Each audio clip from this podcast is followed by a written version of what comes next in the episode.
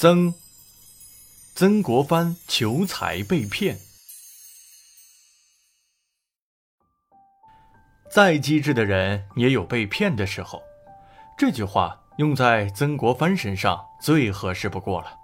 曾国藩率领自己的湘军镇压了太平天国起义，此时的他志得意满，求贤若渴，谁知却上了大当。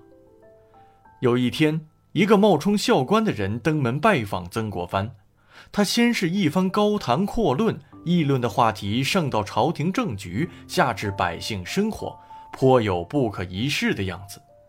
曾国藩见这人言辞凌厉，特别是在谈论用人必须要杜绝受骗这一话题时，正色大言说：“受欺不受欺，全在于自己是什么人。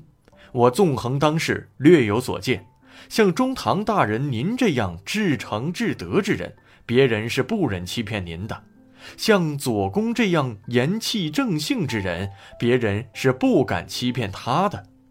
而那些没有，而那些别人没有欺骗他，却怀疑别人欺骗，或者已经被别人欺骗而自己还蒙在鼓里的人，也是大有人在呀。曾国藩观察人一向注重条理。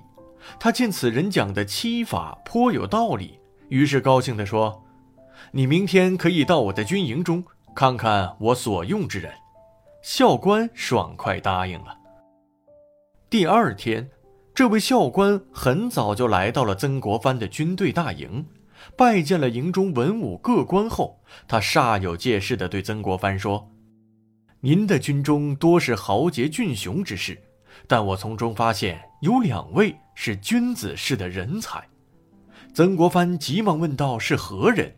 校官答道：“是涂宗营和郭远堂二人。”曾国藩听后大喜，连连点头称是。从此，曾国藩待他为上宾，让其负责督造船炮。许多天后，军营里的一位士兵向曾国藩报告说：“不好了！”您任命的那位负责督造船炮的校官，带着您刚刚拨发的造船钱逃走了，请您赶快发兵追捕吧。曾国藩听后沉默良久，说道：“算了吧，不要追了。”士兵感到疑惑不解。曾国藩捋着胡子说：“人不忍欺，人不忍欺。”身边的人听到这话，想笑。又不敢笑。过了几天，幕僚问曾国藩为何不发兵追捕那人，曾国藩回答说：“现今农民起义正是猖獗的时候，这个人只是为了骗钱。倘若咱们追他，把他逼急了，恐怕他会加入敌营，这样对我们就大大的不利了。区区千金银两和本人受欺之名，皆不足道。”众人听后连连称是。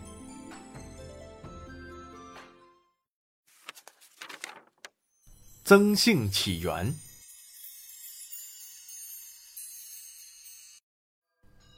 相传夏禹的第五世孙少康复兴夏氏后，把自己最小的儿子屈烈封于曾（今山东苍山西北），建立了曾国。曾国历经夏、商、西周三代。春秋时期被举国所灭，这时候怀着亡国之痛的太子乌出奔到邻近的鲁国，并在鲁国做了官，其后代就用原国名曾为姓。后来他们去掉义字旁为曾，表示离开故城。博文馆，唐宋八大家。唐宋八大家是唐宋时期八大散文作家的合称。分别为唐二家和宋六家，唐代二家为韩愈和柳宗元，宋代六家为苏轼、苏洵、苏辙、欧阳修、王安石和曾巩。